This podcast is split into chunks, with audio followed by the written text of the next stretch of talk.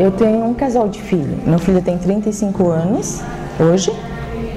A minha filha tem 23 anos. Ela, tinha acabado, ela casou de menor com 17 anos.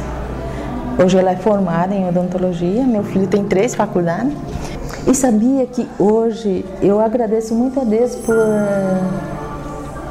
por ser presa, para mim me enxergar do que eu estava fazendo antes. E eu tô bem, porque minha filha tá.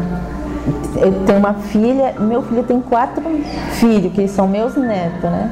Imagina, eu tenho cinco netos e eu tava prejudicando 5 milhões de pessoas. Porque eu não sei para onde que vai tudo aquilo lá.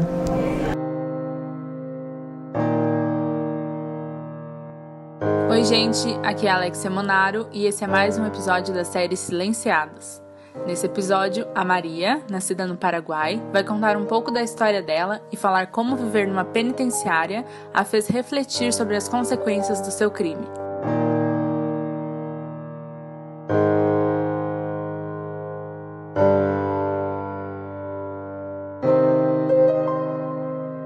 Meu nome é Maria Mercedes Pesteg, eu sou paraguaia, eu sou brasiguaia, porque a metade da minha vida é brasileira, a metade é paraguaia. Então, só nasci no Paraguai, me eduquei e me malcriei aqui. eu tenho CPF, identidade. Só não quero tirar a minha nacionalidade porque eu nasci lá, ninguém pode tirar isso de mim. Eu nasci só num lugar, não posso nascer em dois lugares. Então, eu nunca tomei uma vacina no Paraguai, sempre tomei aqui porque meu pai é brasileiro, minha mãe é paraguaia. Eu sou nasci lá e me criei no Brasil. Eu estudei, me formei, casei, tive meus filhos, meus netos, tudo brasileiro. Então, isso já é quase 90% brasileiro, mas eu sempre sou paraguaia. Tenho essa cultura, eu gosto e, e é isso. E quantos anos você tem? Eu tenho 52 anos. De onde do Paraguai você é? Eu sou de Concepción. Por que, que você está aqui, Maria? Eu sou de uma operação de tráfico internacional. Você foi presa porque você... Por uma operação da Polícia Federal. E por que, que você, você cometeu esse crime? É porque eu faço, eu fazia, né? Porque faz cinco anos e quase seis anos que eu tô presa. Então, eu fui presa por tráfico, lavagem de dinheiro, evasão de divisa e organização. É quatro artigos que eu respondo. E que mais? Qual foi a sua reação quando você foi presa? Eu fiquei tranquila, porque é uma operação. A operação funciona assim: eles investigam anos e anos para chegarem lá na raiz, que seria uma cirurgia deles, né? A operação da, da polícia. E eu fui presa assim numa, no consultório dentista, eu achando que era um assaltante ou um sequestrador, sei lá, porque eu vi dois caras meio estranhos entrando no dentista. E me deram, entraram, conversaram com o administrador, é, a recepcionista, né? Aí voltaram e me perguntou, Maria Mercedes, sim, sou polícia federal, você está presa. Eu não sabia, na realidade, por que, que eu estava presa. Ah, depois de 30 dias, depois que eu tive aqui, eu fui presa em Foz, e eu vim aqui na federal, aqui na, porque o processo é daqui, do Moro, Sérgio Moro, né? porque inclui lavagem de dinheiro. Eles foram investigar uma lavagem, no fim foi, foi, foi. Chegaram no tráfico. Daí, depois que eu fiquei sabendo, porque no momento a gente não sabe, porque é tudo sigiloso, tudo. O advogado nunca conta, porque o advogado parece que é formado para mentir para nós. É poucas, poucos e poucas que são que estudam direito, eles falam a verdade para nós. Eles, na realidade, eles vendem para nós esperança. Quanto de pena você pegou? Eu peguei 22 anos. Aí me deram mais, depois de dois anos, uma associação que. Mais seis anos, na realidade, peguei 29. Quanto tempo você está aqui? Vai fazer seis anos. Você acha que sua pena foi justa? Eu não entendo muito a jurídica, parte jurídica, porque a minha família recorreu ao Rio Grande do Sul, não caiu um dia. Foi para Brasília, saiu o ano passado, o resultado não caiu um dia. Seria justa, eu acho que foi justa. Porque se não fosse justa, a gente tem aquela esperança que vai ser menos um dia para nós, mas não foi. Mas eu já tô saindo. E como você começou com esse crime? Depois de separada. Por causa assim, eu entrei no crime porque eu gostaria de entrar. Eu achei assim um medo mais fácil. Não que seja assim que nem quando a gente é, é pequena, a gente tem aquela essência de querer ser professora, querer, querer ser bombeira, querer ser doutora. Então a gente tem essa essência. Mas só que eu casei com uma pessoa muito bem de vida e eu sou uma família muito humilde. Eu não sei o que, que aconteceu nessa transição assim de separação, depois eu me envolvi com isso. Porque eu já conhecia bastante gente assim, lá do alto, assim, na parte do crime, lá, lá em cima, não aqueles pequenininhos. Aí eu fui começando a me envolver, me envolver, onde eu vim parar aqui. Mas foi uma escolha minha quando você foi preso, não teve a questão de você ser paraguaio você ser, ser levado para uma cadeia de lá? Foi assim. Na realidade, eles me prenderam a federal porque era uma. Funciona assim: quando tem uma investigação da polícia, se tem uma nacionalidade diferente, eles acionam a Polícia Federal. Por isso que a, a federal entrou por meio e eles são mais rápidos na investigação porque eles são muito assim, trabalha amor à profissão deles. O, os outros polícia, eles fazem mais assim o que é bom para ele, para que é bom para o crime, dia certo, essas coisas. Então a federal ajudou uma outro tipo de investigação onde ele chegou porque nós somos tudo brasiguaio dessa operação. Então por isso que a federal entrou por dentro, porque eu tanto podia ser presa no Paraguai, tanto no Brasil, porque eu sou brasiguaia. E é por isso que a polícia entrou, a federal entrou, porque nós somos é, de outra nacionalidade. Porque a civil, ele pode fazer uma investigação, mas ele não pode prender. Tem que ser ajuda de um Ministério do Interior, alguma coisa assim da, da, de outra polícia, que tem, tem a Polícia Federal para isso. Né? E eu fiquei um ano na federal, depois que eu vim para cá. A condenação? Eu não sei, acho que é, é sigilo deles, porque as polícias acham assim, como aqui é uma aqui não é um presídio, aqui é uma penitenciária, diferente do presídio e da cadeia. Cada um, por isso que cadeia é cadeia, presídio é presídio, penitenciária. Eles acham assim que aqui é mais fácil nós ter contato, porque quando eu cheguei aqui, nosso parlatório era pessoal.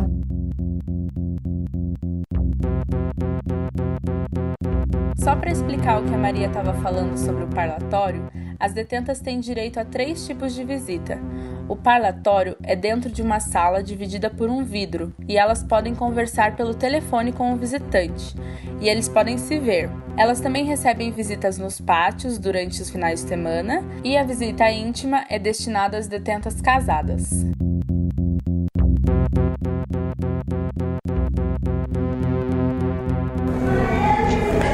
Que é, é, crime ser grampeado assim, mas as polícias fazem de tudo para grampear por assim, não legalmente, sabe?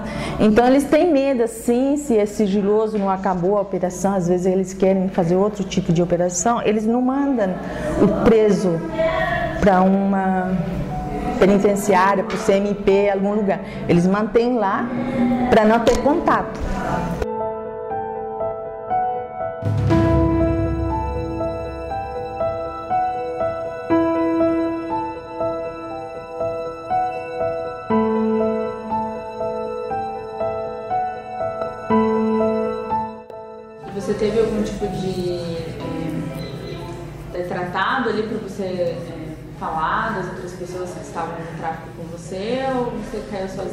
Não, nós somos 46 pessoas. Eu, é tipo, é uma operação. Não é fragante. Eu nunca esperei ser presa. Porque a operação é uma coisa assim que é um crime já preparado, não é um crime assim que você pega e fica com um fragante ali. Isso aí é fragante.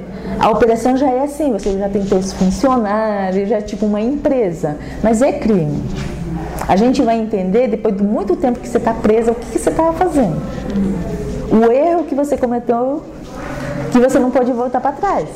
É para é, eternamente isso. Você falou que era tipo uma empresa, mas qual que era a tua função ali? É, não administração, mas eu fazia parte assim de confiança de passar para uma pessoa assim, tipo tem a parte tipo encomenda assim, mas para outro estado entendeu? Eu só fazia parte, eu não conheço o que, que é uma droga, eu não, nunca usei, eu não sei se é bom ou não. Se fala isso aí é para fulano, para Minas, ou para Rio, ou para Rio Grande do Sul, para mim é o que eles falam. Aí eu vou lá e falo assim, não, vai, vai para o fulano 600, uma tonelada, uma coisa assim, vou chegar, só essa aí que era a minha função. Mas para isso a gente ganha muito dinheiro onde a gente perde a noção da nossa vida, da liberdade, da nossa educação, da essência, da família. A gente perde a noção. Então, quando você fazia isso, era, era automático, não pensava nos seus filhos? Não, não. A gente vive, parece assim, outro, outro mundo. Depois que vem presa, Passam seis meses, você tem aquela esperança de ir embora e ser embora para você continuar ou não. Aí depois que vai, você vai ficando ciente do que você estava, a gravidade do que você está fazendo, porque você também, eu também tenho filho, neto, todas essas coisas. Eu não via aquilo que eu estava fazendo mal, que eu não quero para o meu filho, estava fazendo para o filho dos outros. Então, isso aí você vai aprendendo depois. Mas se eu tivesse assim num presídio, numa cadeia, eu não ia aprender. A penitenciária ele é muito bom porque a gente é, é reeducada. A gente tem bastante palestra, igreja, temos curso. E nosso trabalho, depois tem uma terapia de bordar, fazer crochê, fazer bastante coisa no cubículo. Aí preenche esse espaço nosso. Quando você chegou aqui, como que foi para você? Igual você falou, nos, nos, primeiros seis meses você tinha esperança de sair e tal. Como é, essa aí eu tava na federal, né? Na federal praticamente é uma triagem para nós, né? Porque lá não tem TV, não tem rádio, não tem nada. Sábado e domingo você não toma banho, você fica fechada. Quando eu cheguei aqui, a gente tem uma triagem também que fica 30 dias para ver a personalidade da pessoa, como que nós vamos reagir, se nós vamos poder ter convívio com outras pessoas passamos bastante fome, vontade de comer doce. E é isso, daí você vem no convívio, aí você espera três meses para ver se você serve para ter uma convivência de setor ou não, porque tem umas 75% da penitenciária aqui, onde eu estou nessa unidade aqui, ela não consegue reeducar os 75% da população da habitação. Não consegue.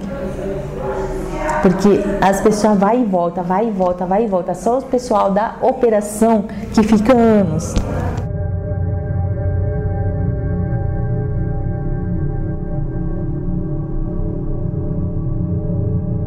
Sobre o seu convívio com as outras presas aqui, como que é, Maria? Como que você você tem amigas, colegas?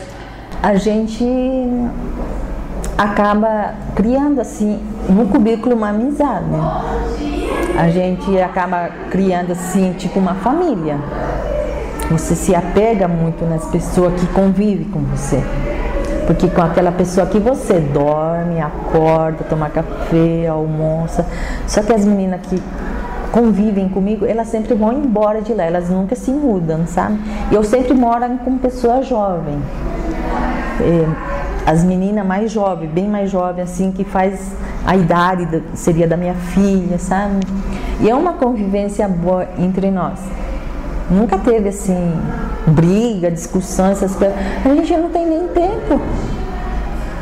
A gente dorme, acorda, vem trabalhar, chega, toma banho, janta, temos que fazer artesanato, a gente assiste um pouco de jornal, o que, que acontece, o que, que não acontece. E a gente faz nossa terapia. A gente lê um 15 dias, depois a gente borda, faz um monte de coisa, né? Temos nossa limpeza também, não sobra tempo para nós. Você já presenciou as pessoas usando o telefone? Aqui? Não, eles oferecem, porque assim, cada cubículo, a gente é assim organizado aqui. Tem as meninas que faz parte das facções, tem as meninas assim que é muito barulhenta, são tudo jovens, eles têm uma galeria deles. A gente mora na galeria C. Essa galeria que fez a rebelião, a última que aconteceu. Então, a da C são tipo assim, presa de elite que a gente fala, assim, as bem comportadas que ajudam a outra presa a se desenvolver. A gente vê aquelas pessoas que ela é muito agitada, gosta de prejudicar as outras, a gente faz para a gente trazer no setor para ficar bem, sabe? Para mudar um pouco. Então, a maioria da C, 90% trabalha, as outras galerias não. E pra gente, a gente mora em três só, em cada cubículo. Tipo um apartamento, um, assim, quando você faz faculdade, você não vai em outro e fica assim tudo apertadinho. Então a gente fica só em três. Aí a mais antiga do cubículo, ela escolhe quem quer morar com ela. Se ela vai ter convívio com essa pessoa, ou ela quer fumar, ou ela quer falar no telefone e você não quer, ela não fica com você. Então a gente tem essa ainda essa escolha.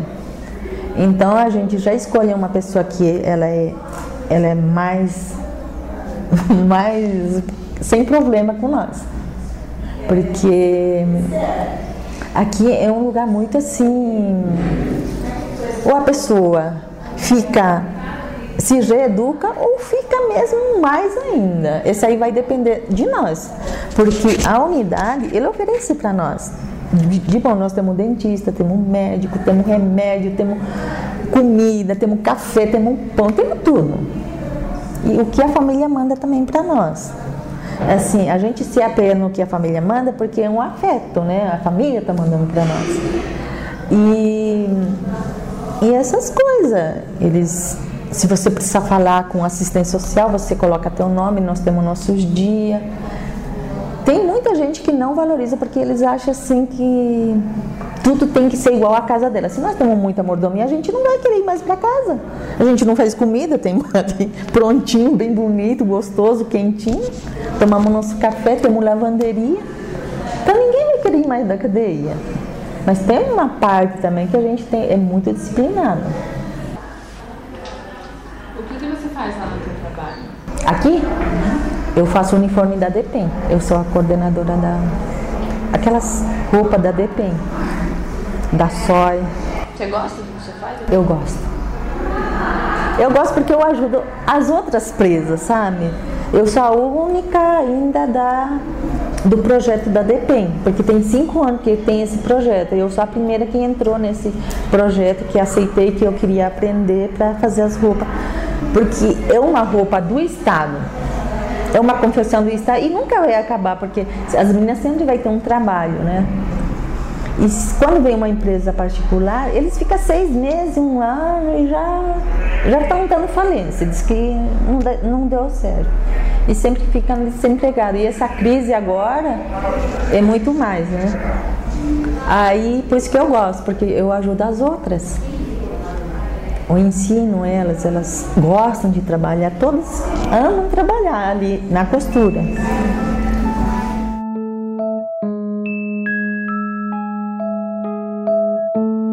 E tinha um relacionamento antes de ser presa? Não, porque eu fui casada e me separei. Eu tive assim um tipo de relacionamento assim não assumido assim, mas não dentro de casa. Porque nós somos paraguaia, a raiz é paraguaia, nós temos uma tradição lá. Então eu nunca me envolvi por causa que eu tinha minha filha comigo em casa.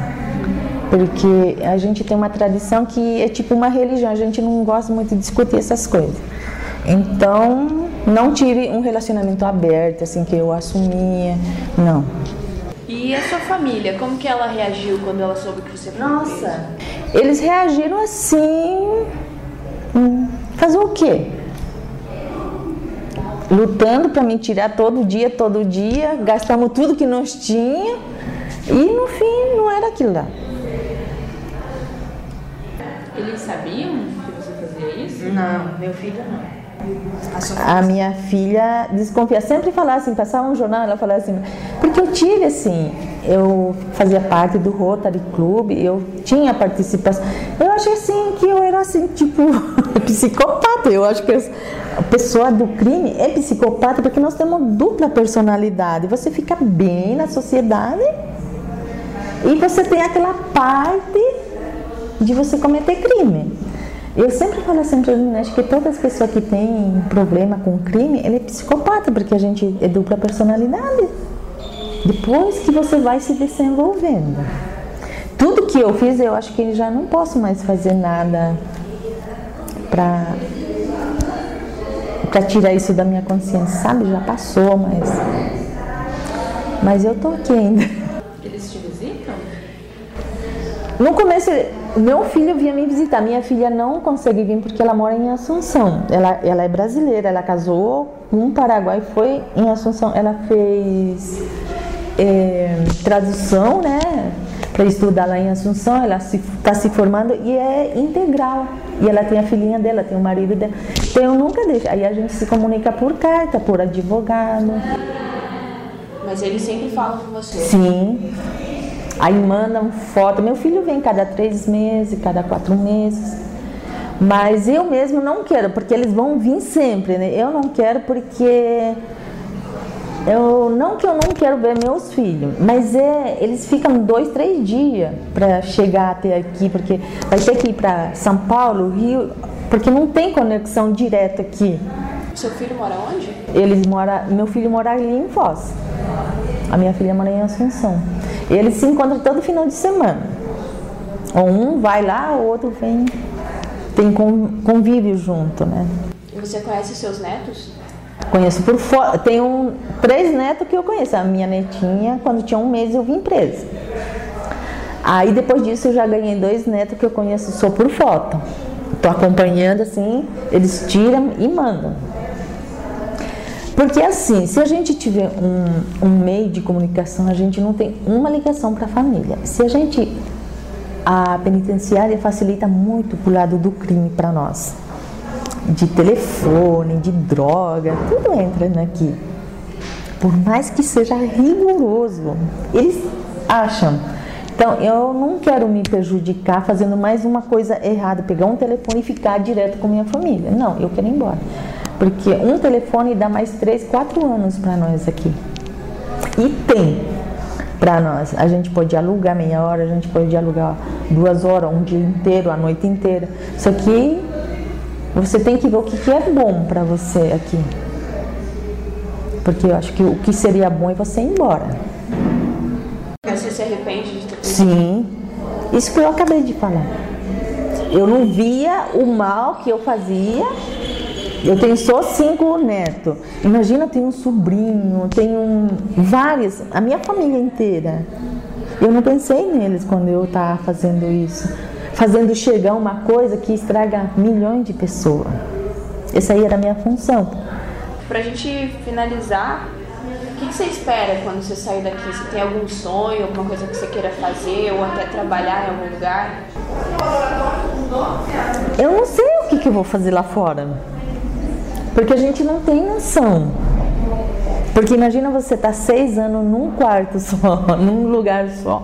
Você vai sair, você não. Eu acho assim, eu fico sempre falando assim, vai ser aquele a cárcere e a rua. Vai, vai ter muita mudança lá fora. A parte que eu vou ver, eu vou encontrar meu neto que estava indo de mochilinha, ele já está um rapaz. Então, eu quero fazer assim bastante é, para me preparar para sair para fora. Eu acho que que nós temos que fazer isso, a pessoa que está muito tempo. Tem pessoa que tem 17 anos que está aqui, que não tem acesso à família. Então, tem uma senhora ali que está comigo 11 anos. Ela não tem, não tem nenhuma carta da família. Eu, pelo menos, eu tenho, né? A minha família. Mas eu fico pensando como que vai ser depois da cárcere daqui do que nós estamos aqui fechados, sair lá para fora. Então, eu não tenho noção. Se eu vou querer trabalhar, se eu vou querer cuidar dos netos, se eu vou querer ficar com minha mãe, eu não sei ainda. O que, que eu vou fazer? Eu não estou preparada. Eu acho que por mais que eu me prepare, vai ser outra coisa que vai me esperar lá fora. Mas uma coisa eu te digo, no crime eu não quero mais saber. Nunca mais. Eu sei que essas coisas é fácil de falar. E as pessoas não acreditam muito quando a gente fala, né? Mas eu acho assim que vai ser tudo de mim essa escolha. Porque é uma escolha. Eu sou formada em economia. Então eu acho que vai ser uma escolha para mim. Tem alguma coisa que você mais sente falta lá de fora? A família.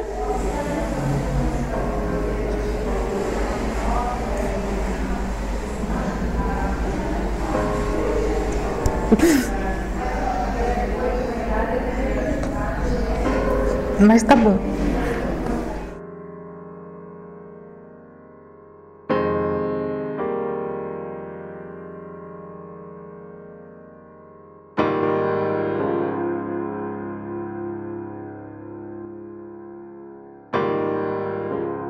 Próximo episódio da série Silenciadas. Tô presa por homicídio.